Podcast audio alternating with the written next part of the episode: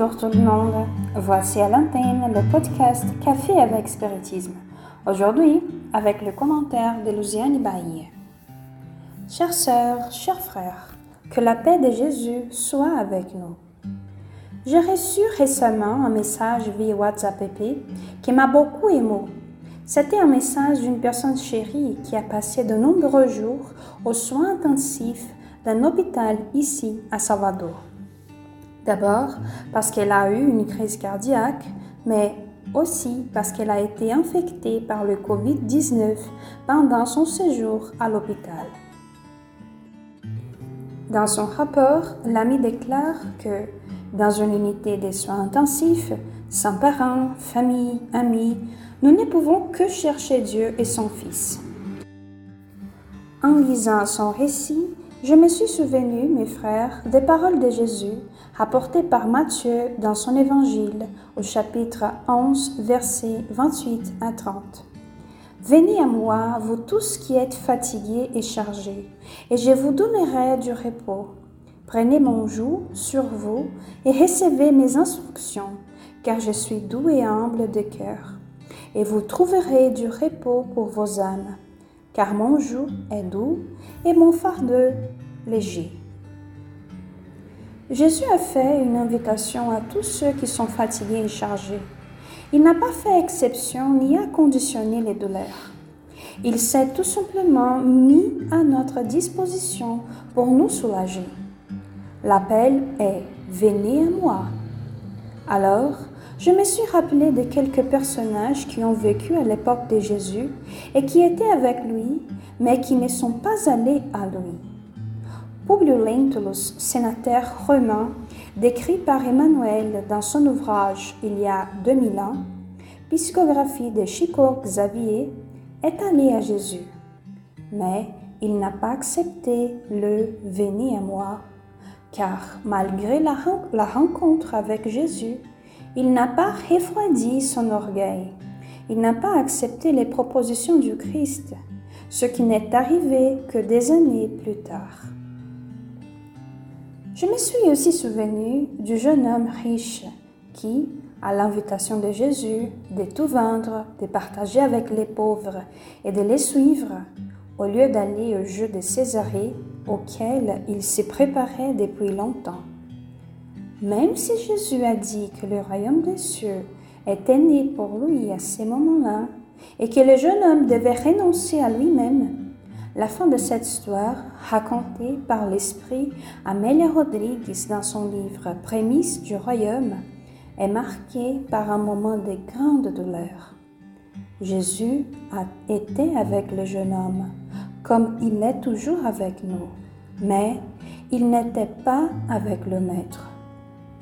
Jésus, en racontant aux disciples l'occasion de la rencontre avec les jeunes, a dit qu'il était très difficile pour ceux qui sont riches d'entrer dans le royaume des cieux. Mon ami, lors de son séjour à l'unité des soins intensifs, s'est rendu compte que la perception de Dieu et de Jésus vient avec plus de force dans le cœur de ceux qui traversent une grande affliction. Il a dit que dans une condition où l'aspect social, l'argent, la couleur de la peau, la politique ou les aspects de la sexualité n'ont pas d'importance, les gens sont plus concentrés sur les questions de spiritualité. En d'autres termes, en laissant de côté les richesses qui empêchent la compréhension du Venez à moi de Jésus, il devient plus viable pour nous d'atteindre sa proposition. En décrivant encore le scénario dans lequel il se trouvait, mon ami a déclaré avoir écouté des personnes qui demandaient spontanément pardon pour les erreurs commises, et aussi les professionnels de la santé qui chantaient ou donnaient la priorité à la affection et pleuraient avec le patient. Car mon joug est doux et mon fardeur léger. Nous nous rendons compte qu'avec lui, les douleurs, même lorsqu'elles sont présentes, sont soulagées face à la foi en l'avenir et à la justice divine qu'il nous conduit à comprendre, car Jésus est la réponse du ciel aux appels humains. comme l'a déclaré l'esprit Joanna de Angelis dans son livre Vivide. Emmanuel, dans la même compréhension, a déclaré dans le livre Vers la lumière que seulement Jésus n'est pas passé sur le pénible chemin des races. Son but est celui de déchirer toutes les frontières vers l'embrassement universel. Il est la lumière du principe, et entre ses mains miséricordieuses repose les destinées du monde. Son cœur magnanime est la source de la vie de toute l'humanité terrestre. Son message d'amour dans l'Évangile est la parole éternelle de résurrection et de justice, de fraternité et de miséricorde. Toutes les choses humaines sont passées, toutes les choses humaines vont changer. Il est cependant la lumière de toutes les vies terrestres, inaccessible au temps et à la destruction. Ces apôtres, à l'exception de Judas qui a quitté l'expérience physique par le suicide et des gens qui s'est désincarné dans la vieillesse, tous les autres ont eu leur témoignage au moment des adieux du corps charnel. Ce qui leur a apporté de la force et du courage pour affronter les difficultés, c'est la rencontre avec Jésus. Il a toujours été et sera toujours avec nous. Être avec lui, c'est converger vers son rayonnement d'amour en notre faveur. Et pour cette raison même, éprouver les forces de la consolation qui nous soutient beaucoup.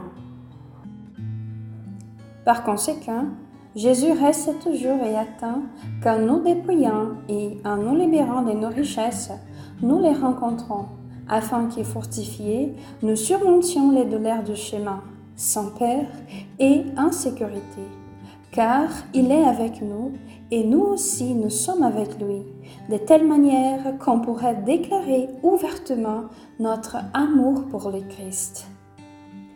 Qu'il nous bénisse et nous protège. Avec une immense gratitude dans le cœur, je vous embrasse et rendez-vous au prochain podcast Café avec Spiritisme.